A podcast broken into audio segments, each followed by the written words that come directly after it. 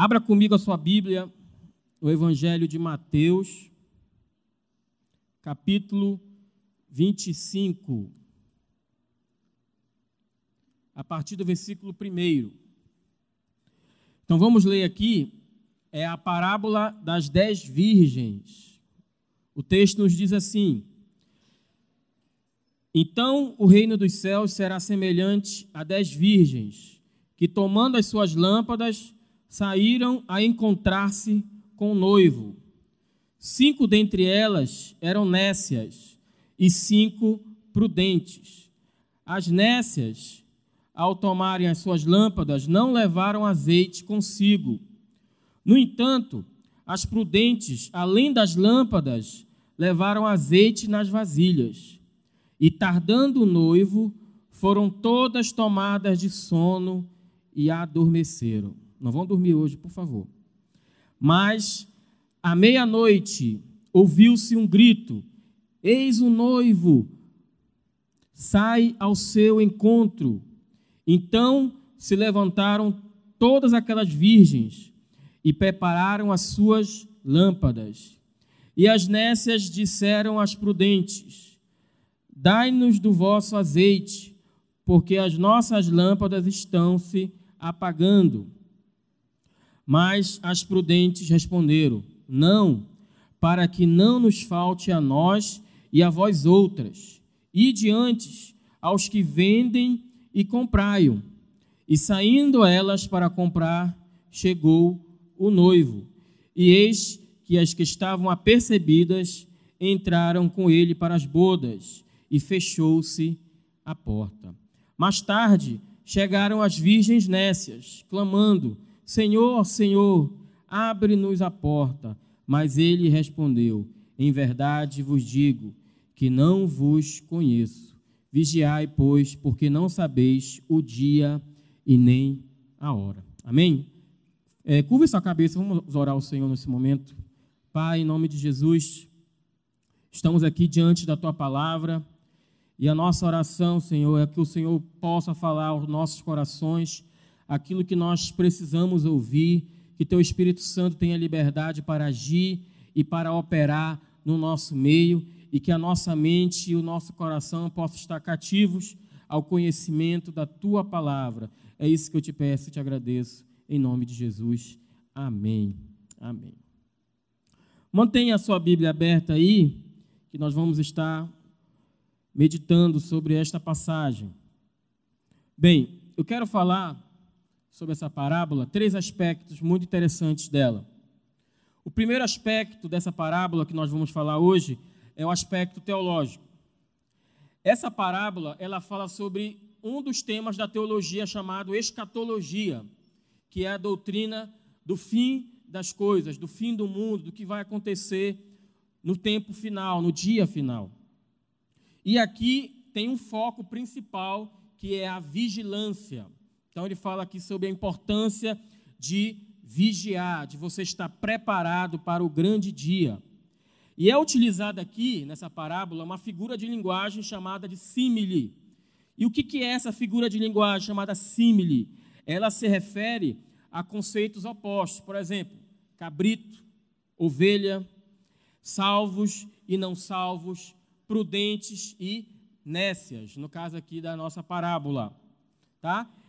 E é interessante que essa parábola que está no capítulo 25 de Mateus, ela está seguindo uma sequência de que Jesus começou a falar lá no capítulo 24. Então volte aí uma página na sua Bíblia e abra aí no, no capítulo 24 desse Evangelho de Mateus. Lá no versículo 1 você vai ver o seguinte: que Jesus estava com os seus discípulos na frente do templo o templo que Herodes havia construído ali para o povo judeu. E os discípulos, ao verem ali aquele templo tão bonito, tão maravilhoso, falaram para Jesus assim: Olha que templo bonito, que coisa maravilhosa. E Jesus, no versículo 2, ele vai falar algo que vai deixar os discípulos inculcados. Jesus vai dizer o seguinte: Não ficará pedra sobre pedra que não seja derribada. Isso ele fala lá no, no versículo 2 do capítulo 24. Então, Quando chega no versículo 3, os discípulos vão perguntar para Jesus, vão fazer duas perguntas para Jesus. A primeira pergunta: quando é que isso vai acontecer? Ou seja, quando é que vai acontecer a destruição do templo que Jesus havia anunciado aqui? E a segunda pergunta que eles fazem para Jesus: que sinal nós teremos que o Senhor está voltando e do fim do mundo? Então foram duas perguntas. E ele vai começar a responder essas perguntas pela última. Ele começa pela segunda pergunta, falando dos sinais que dariam para a sua vinda. Então, ele começa por aí, respondendo a segunda pergunta. E ele vai responder essas perguntas através das parábolas. Então, a primeira parábola aqui é essa que nós estamos analisando hoje, a parábola das dez virgens. E a mensagem central de Jesus aqui para nós é qual? É que o mais importante não é você saber o dia e nem a hora em que Cristo vai voltar, mas é você estar vigilante, é você estar preparado para quando esse dia chegar. Se você está preparado, diga amém. Amém. Outra perguntinha aqui. Por que, que essa parábola ela fala sobre o fim? Talvez você não tenha ficado convencido disso. Existe outras parábolas que Jesus falou lá no capítulo 13. Volte lá alguns capítulos na sua Bíblia e abra lá no capítulo 13 agora. Nesse capítulo 13 aí do Evangelho de Mateus, Jesus vai falar algumas parábolas. São chamadas de parábolas do reino.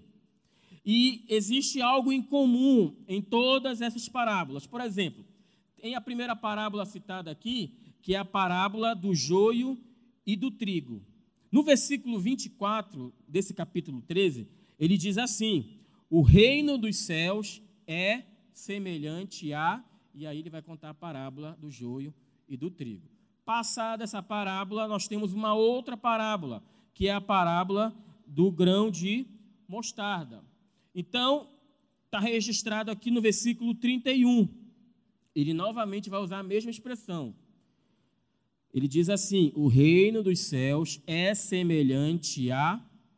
Então, sempre essa expressão. O reino dos céus é semelhante a. Então, é essa a expressão usada nestas parábolas. E quando você volta agora para a parábola que nós estamos analisando, quer ver? Volte novamente aí agora para é, capítulo 25, versículo 1. O que, que o texto nos diz? Jesus diz assim: ó, o reino dos céus será semelhante a. Perceberam a diferença? Nas parábolas do capítulo 13, as parábolas do reino, Jesus diz assim: o reino dos céus é semelhante. E quando ele se refere à parábola das dez virgens, ele diz: o reino dos céus será. Então, essa parábola aqui, ela não está abordando um aspecto do presente do reino de Deus, mas sim algo do futuro, algo que ainda vai acontecer. Amém? Esse é o aspecto teológico que nós estamos analisando. Agora vamos analisar o aspecto cultural. Estamos falando de casamento, então é importante nós entendermos como acontecia o casamento no mundo oriental. Então vamos lá. Para acontecer o casamento, existia três estágios, três estágios do casamento. O primeiro estágio era o estágio do compromisso. Era feito um contrato formal entre os pais da noiva, os pais do rapaz, do homem e os pais da moça, tá? E logo em seguida a esse contrato, esse compromisso, era seguia-se logo o noivado. Então, esse noivado geralmente era uma cerimônia que acontecia na casa da, dos pais da noiva, tá? Então ali eram feitas promessas de ambos os lados e o, o, o noivo ele entregava presentes à sua noiva e também existia a presença de testemunhas. E esse noivado ele durava no máximo um ano, tá? Quando tem gente que enrola aí a mulher, né? Três anos, quatro anos, cinco anos de noivado, aqui o máximo era um ano. E depois vinha o estágio final, que era o casamento, no qual o noivo ele saía da sua casa, imagine aí, o noivo chegava o dia do casamento, o noivo saía da sua casa com os seus convidados e ia em um trajeto, em um cortejo até a casa da noiva. E lá a noiva, junto com as suas convidadas da festa, estava aguardando a presença do noivo. E quando o noivo chegava ali na casa da noiva, ele levava ela para a sua casa. Chegando lá na casa do noivo, acontecia uma festa que durava sete dias. Olha só, boca livre por sete dias, comer à vontade, beber à vontade por sete dias. Então era isso que acontecia. Um outro detalhe muito interessante, você vai perceber aqui nessa parábola que o noivo chegou à meia-noite. Ou seja, era já estava escurecendo, já, já estava escuro, já era noite. Por quê? Aquela região ali oriental era muito quente. Imagina você colocar um paletó, uma gravata e ir para o deserto. Não dava, né? Ia chegar ensopado lá. Então, o casamento geralmente acontecia à noite, porque o clima era melhor para a ocasião, tá bom? Nessa parábola aqui, ele fala sobre dez virgens, tem essa palavra virgens. Essa palavra virgem, ela não refere-se apenas ao aspecto sexual, ou seja, que elas eram mulheres que não haviam tido relações sexuais, mas se refere também que eram moças, jovens e solteiras, que estavam na mesma condição da noiva, que não haviam ainda conhecido o, nenhum homem, tá? Então é essa, isso que significa essa expressão, tá? E talvez você esteja se perguntando aí, o que, que significa as dez virgens? Eu vou falar o meu posicionamento, como eu, eu pensava antigamente. Eu pensava que as dez virgens eram as dez que iam casar com um cara só. Mas não é isso. Eu pensava assim, mas não é. Não sei como vocês pensavam, depois vocês me falam. Então, essas dez virgens eram as convidadas da noiva. Então, nessa parábola aqui, a noiva ela está implícita, não está aparecendo, mas ela, ela tem o, o seu conteúdo aqui, a sua importância. Mas aqui está dando um, uma importância maior para os convidados. E quem eram essas convidadas, essas dez virgens? Eram as melhores amigas da noiva. Quando você for casar, você vai ter suas testemunhas, seus padrinhos, suas damas de honra. E geralmente são pessoas que estão próximas a você, que têm um nível de amizade muito alto com você. Então, por exemplo, quando nós casamos, nós chamamos os amigos mais chegados para ser os nossos, nossas testemunhas. Então, assim, com certeza vai acontecer com vocês. Então, as dez virgens, elas eram as damas de honra da noiva. Amém? Entenderam isso aí? Então, elas eram as melhores amigas da noiva. Quando ia acontecer o casamento da amiga delas, da noiva, as demais amigas, que eram as damas de honra, elas ficavam na mesma casa da noiva ou ficavam em uma casa próxima da noiva, aguardando a chegada de quem? A chegada do noivo. Era isso que acontecia.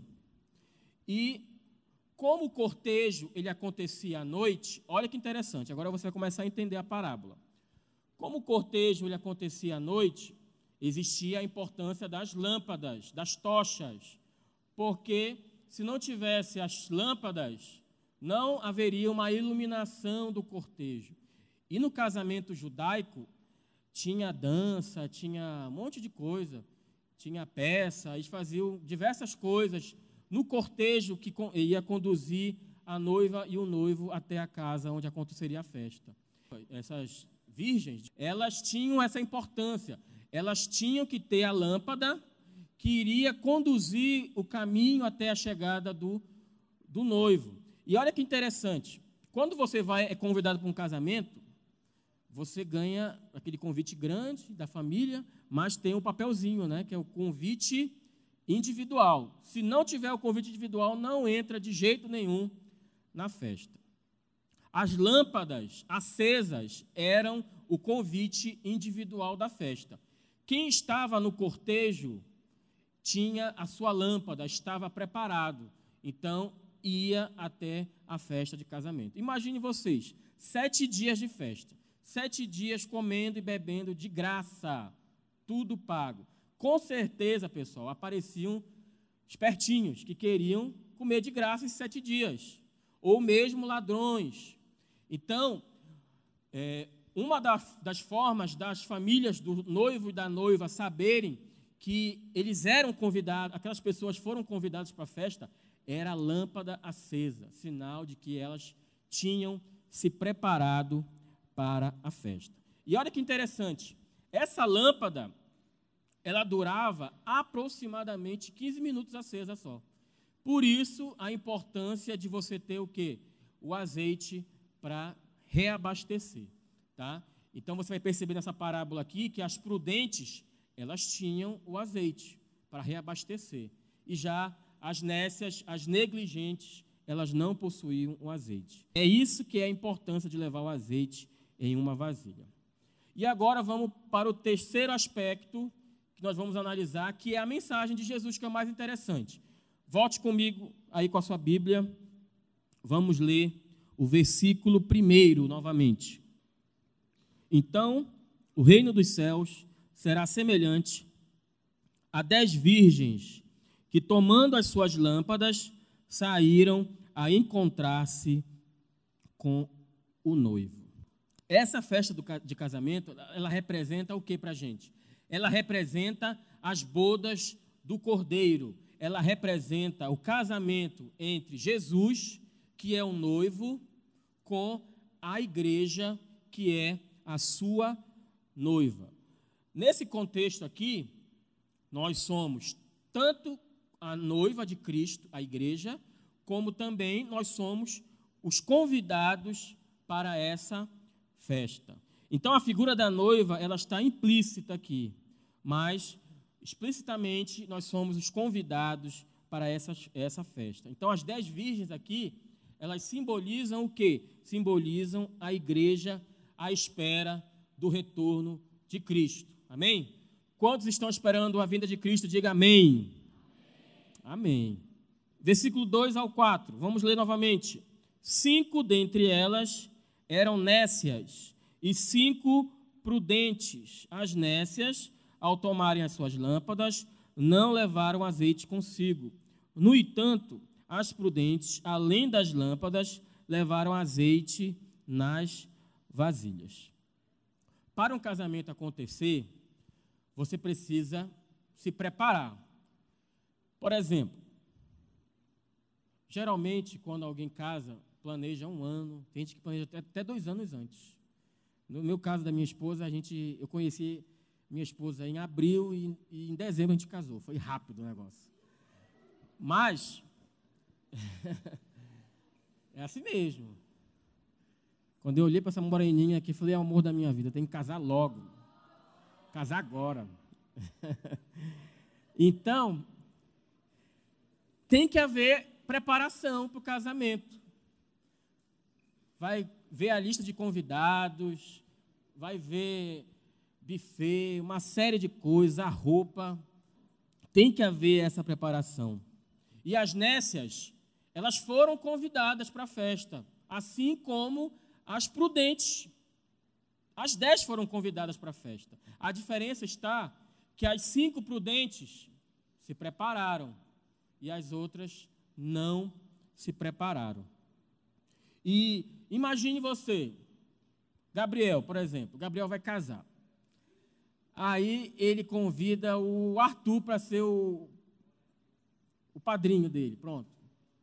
Chega, casamento é marcado para 19h30. Aí o Arthur liga, 19h30. Ei, Gabriel, tem como tu adiar esse teu casamento aí? Tem como tu adiar um pouquinho? Porque eu, agora que eu me lembrei do teu casamento. Vocês acham que o noivo ia, ia aceitar adiar o casamento? Estava aguardando muito tempo. Olha. Imagine, queridos, esse noivo aqui, doido para casar, doido para a festa, doido para a noite de núpcias, aí o bonitão do padrinho vem pedir para adiar o casamento. Ele não vai, de jeito nenhum, aceitar. O fato de você, como convidado, não ter se preparado, você demonstra o quê? Um desrespeito ao, ao, ao noivo. Você foi convidado para a festa, mas não se preparou para a mesma. Fica essa pergunta: você vai mudar a data do seu casamento por causa de um pedido inusitado de um dos convidados em cima da hora? Claro que não. As virgens nessas era, eram convidadas, elas eram amigas da noiva, elas não eram penetras da festa, mas elas não se prepararam para essa grande festa. Todas tinham o direito de entrar, mas não valorizaram o convite que receberam do noivo. E assim mesmo, queridos, hoje, a porta da graça está aberta a todos, a salvação está aberta a todos.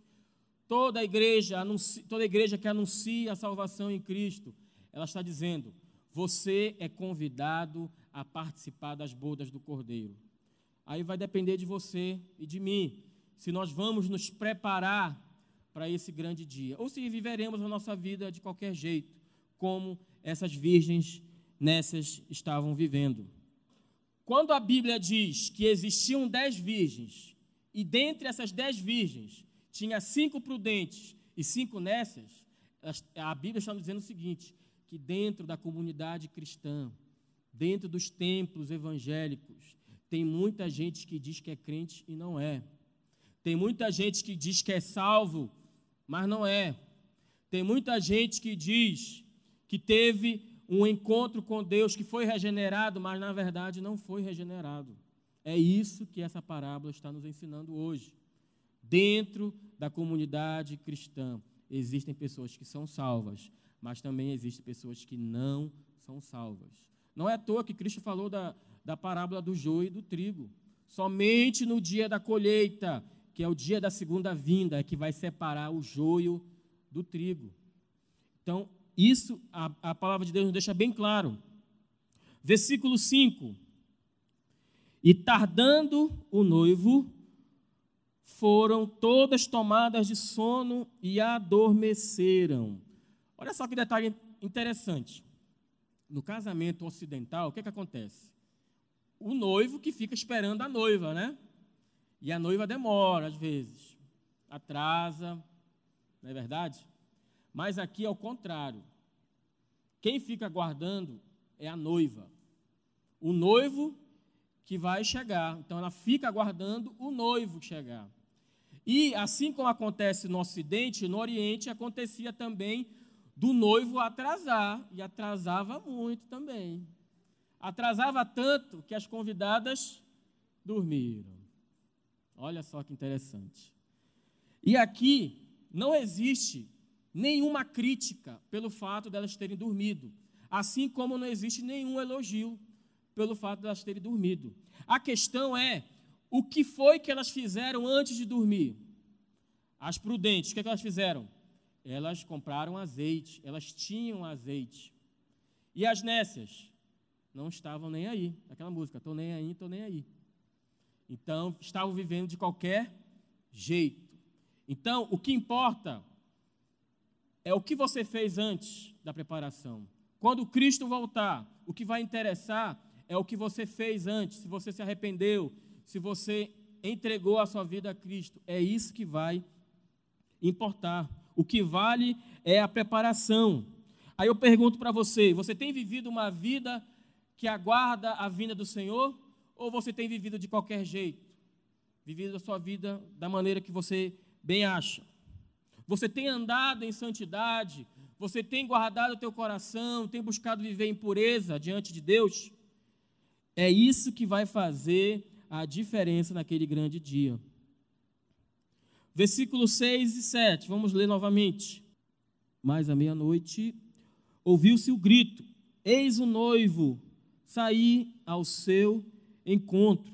Então se levantaram todas aquelas virgens e prepararam as suas lâmpadas. Então, como o noivo ele demorava muito, as virgens dormiram. E geralmente os noivos demoravam muito para chegar para buscar as noivas, a noiva quando ele estava saindo da sua casa, ia alguém na frente.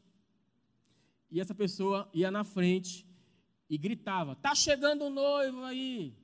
Se preparem, retoquem a maquiagem.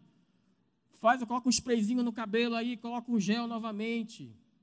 Arruma, passa um batom de novo. Lava o rosto que está tá dormindo. Então se prepare aí que ele está chegando. Essa era a mensagem. E quando Cristo voltar, quem é que vai anteceder? Quem é que vai vir antes para avisar que Cristo está voltando? É o anjo que vai soar a trombeta. Então o grito do noivo chegando vai ser o anjo tocando a trombeta, anunciando que Cristo já está vindo nos ares para buscar a sua igreja.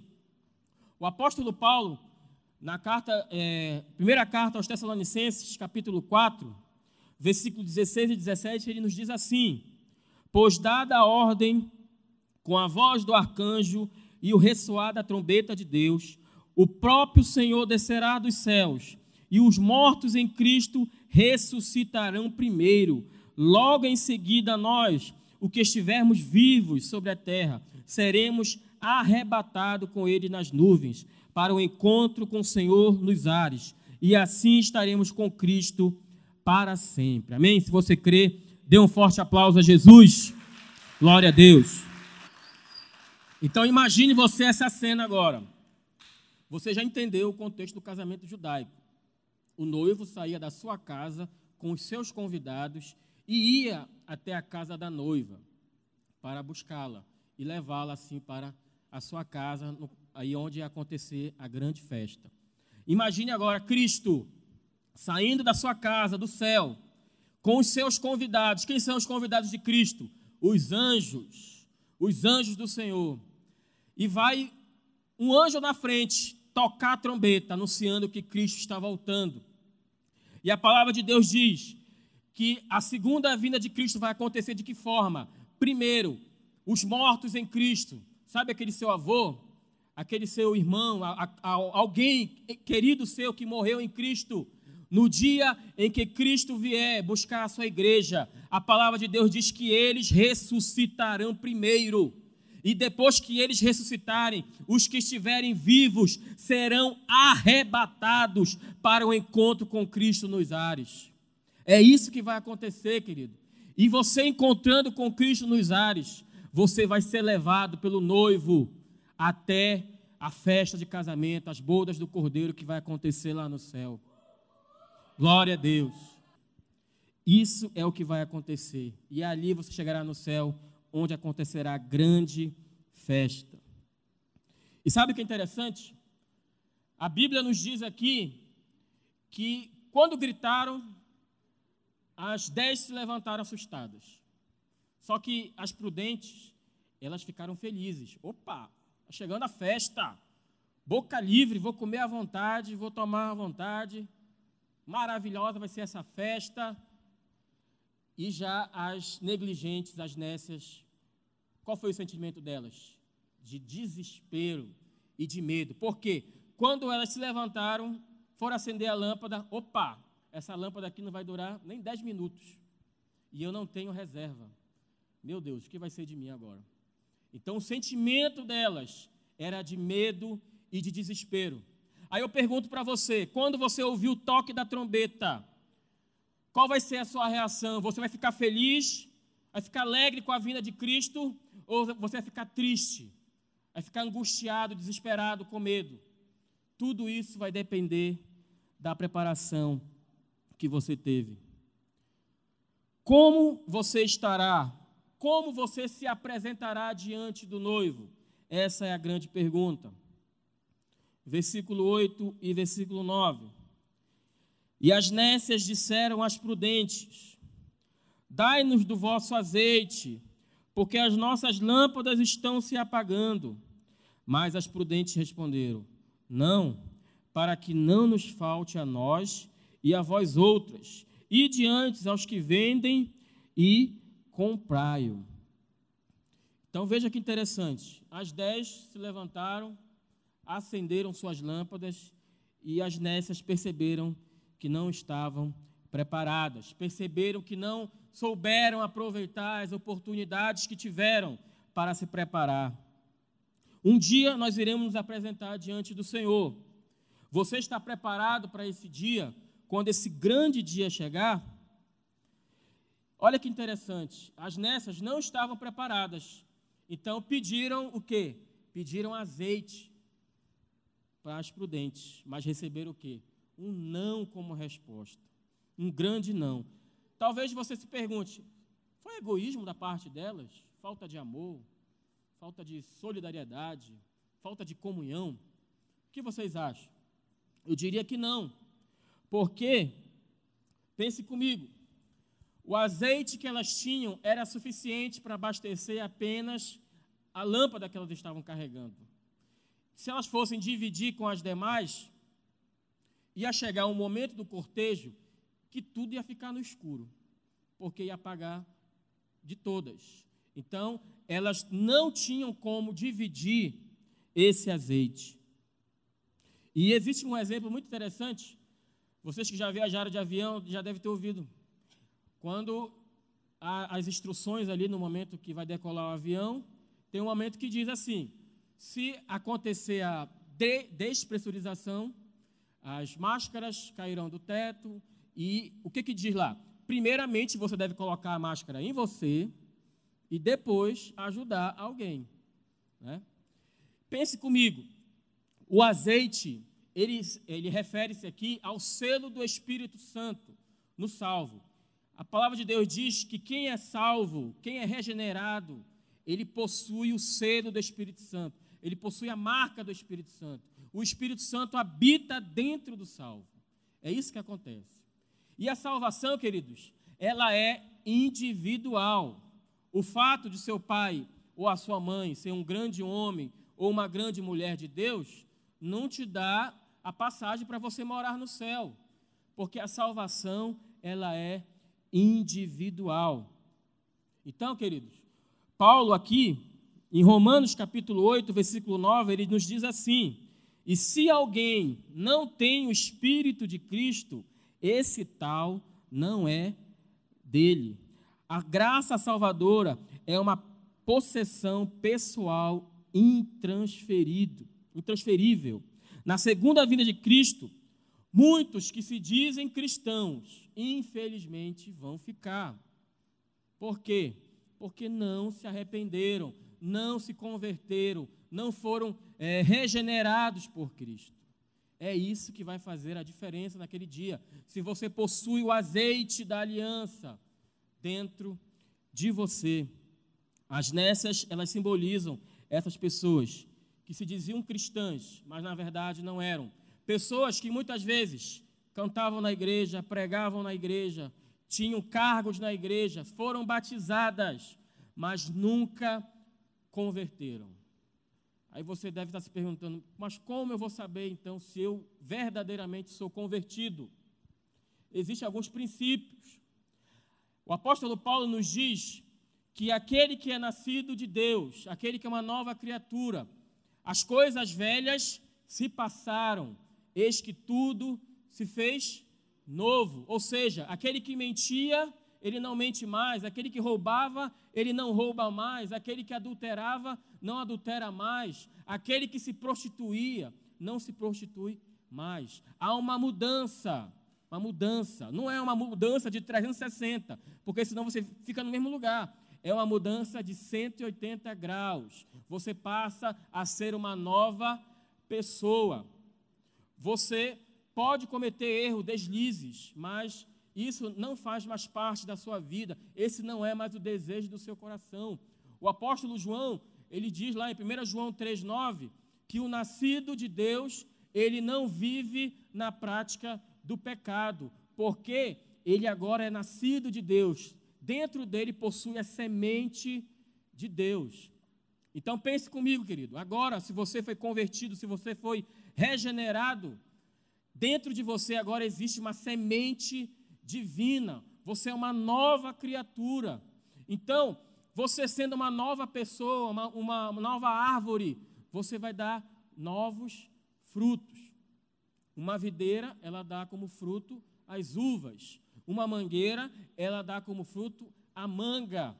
Se você está em Cristo, você vai dar bons frutos. A salvação, ela não é por obras, ela é pela graça de Deus, todos nós sabemos disso. Mas o salvo, ele faz boas obras. E essas boas obras, elas não são obras que são impostas. Olha, tu tem que fazer boas obras porque você é cristão.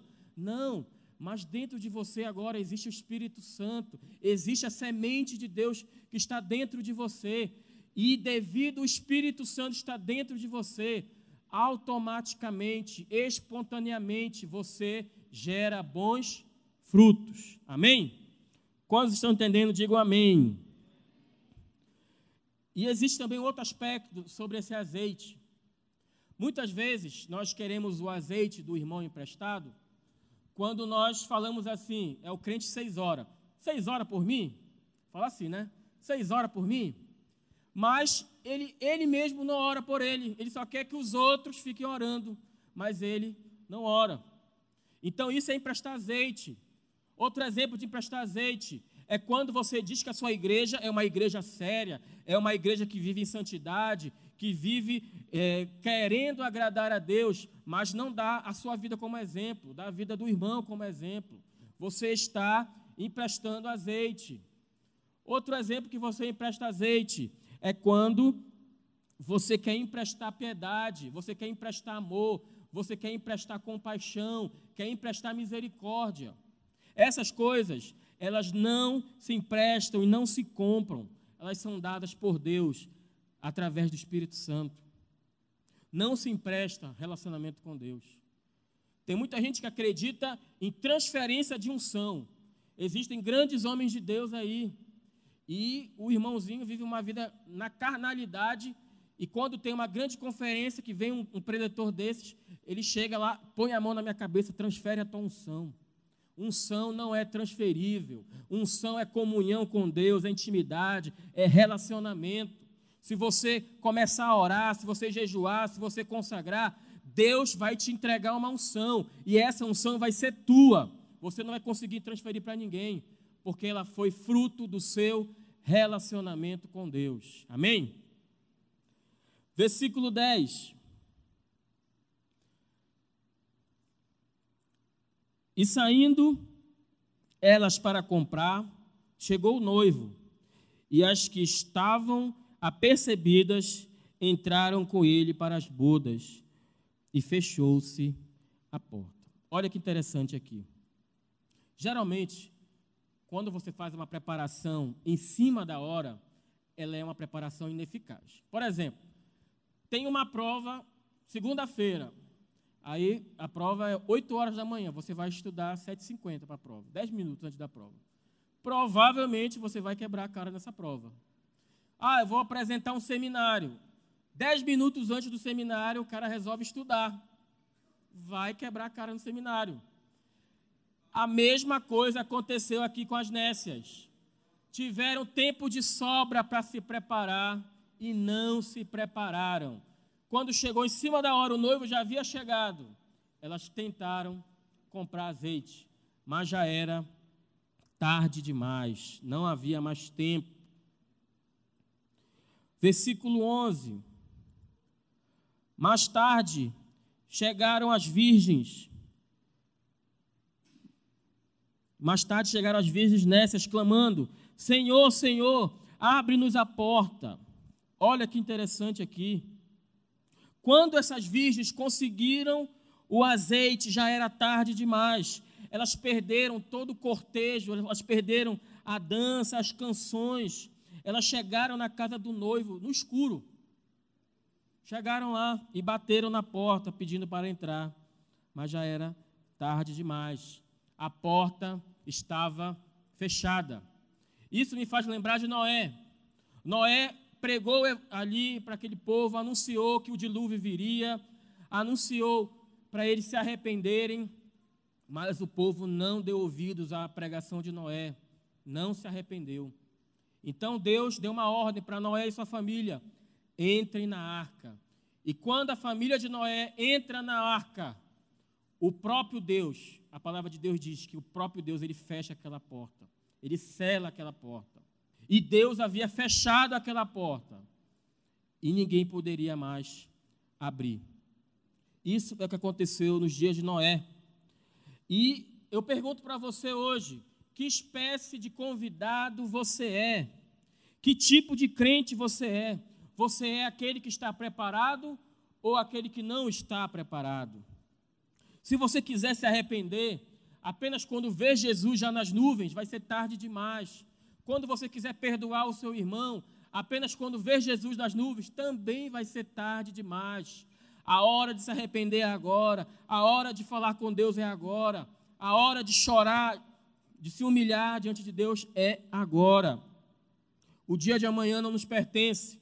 O que você tem para fazer diante de Deus, faça hoje e faça agora. Hoje ainda dá tempo de você comprar azeite. Existe um versículo que está em Isaías 55, 1. Ele nos diz assim: Ó vós todos que tendes sede, vinde às águas, e os que não tendes dinheiro, vinde comprar e comei. Sim, vinde e comprai, sem dinheiro e sem preço, vinho e leite. A porta da graça está aberta. Hoje você está ouvindo a palavra de Deus. Se você se arrepender dos seus pecados, se você reconhecer que Cristo é o Senhor e é o Salvador da tua vida, você terá esse azeite na sua vida, você terá o selo do Espírito Santo. Esse é o seu convite para as bodas do Cordeiro.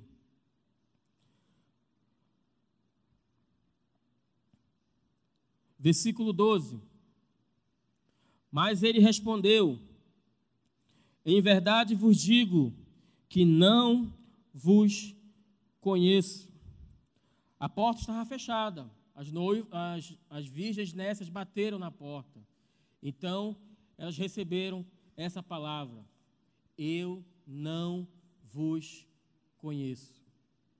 Olha que interessante. Naquela época, existia uma tradição entre o povo judeu que se alguém tivesse feito algum mal, tivesse desrespeitado, eles, por mais que conhecessem a pessoa, eles demonstravam ali desprezo àquela pessoa, dizendo assim: Eu não vos conheço, por mais que conhecesse. Essas convidadas aqui, essas virgens, elas desrespeitaram o noivo, elas não deram valor ao convite que receberam, elas não valorizaram aquilo que era importante para o noivo. E assim mesmo, queridos, nos últimos dias vai acontecer isso. Muitos vão desvalorizar, não vão dar crédito ao convite do noivo. E para esses, Cristo vai dizer: Eu não vos conheço. Existe um texto em Mateus 7, versículo 21 ao 23. Abra comigo, por favor. Mateus, esse mesmo, esse mesmo evangelho, capítulo 7, versículo 21 ao 23.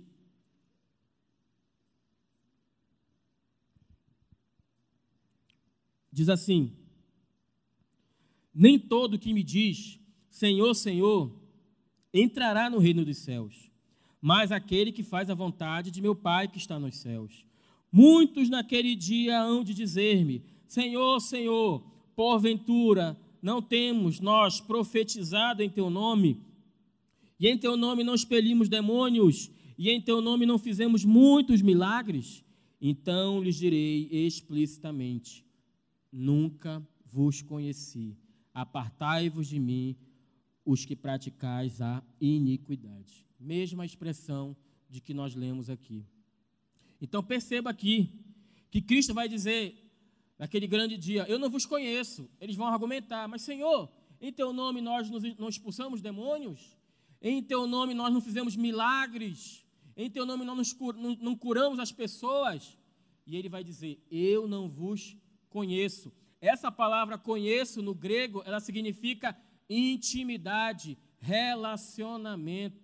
Em, outra, em outras palavras, Jesus está dizendo o seguinte: olha, vocês usaram o meu nome, vocês usaram os dons que vocês tinham, eu usei, eu utilizei a vida de vocês, mas vocês nunca tiveram intimidade comigo, vocês nunca tiveram relacionamento comigo, vocês nunca converteram verdadeiramente, vocês nunca foram regenerados, mas vocês continuavam nas suas vidas de prostituição, de mentira, de engano. Por isso eu não vos conheço. Essa é a expressão de Jesus. Sabe, queridos, se você está aqui, talvez forçado pelo seu pai, ou pela sua mãe, ou para alguém, você precisa ter, tomar uma atitude diante de Deus, de entender que você é um pecador, que você precisa de salvação, de que tudo que nós estamos vivendo aqui um dia vai passar, mas aquilo que você, a decisão que você tomar hoje, ela vai surtir um efeito para a vida toda, para a vida eterna. E você, talvez, que se diz crente, se diz cristão, mas vive uma vida na prostituição, vive na pornografia, vive na mentira, vive no engano. Você precisa se arrepender, você precisa nascer de novo. Você que talvez tem a sua namorada e fica em fornicação com a sua namorada, dorme com a sua namorada, você precisa se arrepender. Essa é a mensagem de Cristo. Porque se você se arrepender, você encontrará em Cristo perdão dos teus pecados. Você encontrará em Cristo o selo do Espírito Santo que vai te fazer uma nova pessoa, uma pessoa que vai gerar novos frutos, frutos em Deus. É claro que você pode pecar, nós temos uma natureza terrena, mas o pecado, ele não é mais o teu prazer. O pecado, ele não faz parte mais da sua vida, porque agora você tem uma semente divina dentro de você. Então, querido, se você tem alguma pendência com Deus, você precisa resolver agora. Você precisa se arrepender agora. Quando a porta se fechar, vai ser tarde demais. Homem nenhum pode garantir a sua entrada, mas apenas uma decisão sua de se arrepender, de entender que você é pecador e que você precisa, em Cristo, reconhecer que Ele é teu Senhor e Ele é o teu Salvador. Versículo 13: Vigiai, pois, porque não sabeis o dia e nem a hora. As bodas do Cordeiro vai ser o casamento de Jesus, o noivo, com a igreja, a sua noiva. E ali, queridos, no céu acontecerá a grande festa de casamento entre a noiva, que é a igreja, e Jesus. Para esse dia chegar, para você estar lá nessa festa, você precisa estar preparado. E como eu estou preparado? Se eu tiver o azeite do Espírito Santo, o selo do Espírito Santo dentro de mim. Para encerrar, abra comigo, por favor, em Apocalipse, capítulo 19. Do versículo 7 até o versículo 9. Alegremos-nos, exultemos e demos-lhe a glória porque são chegadas as bodas do cordeiro, cuja esposa a si mesmo já se ataviou, ou seja, já se preparou, pois lhe foi dado vestir-se de linho finíssimo, resplandecente e puro, porque o linho finíssimo são os atos de justiça dos santos. Então me falou o anjo: escreve, bem-aventurados aqueles que são chamados à ceia das bodas do Cordeiro, e acrescentou: são estas as verdadeiras palavras de Deus. Amém, queridos? Todos nós somos convidados às bodas do Cordeiro, e o desejo do meu coração é ver cada um de vocês nessa grande festa. Amém, queridos?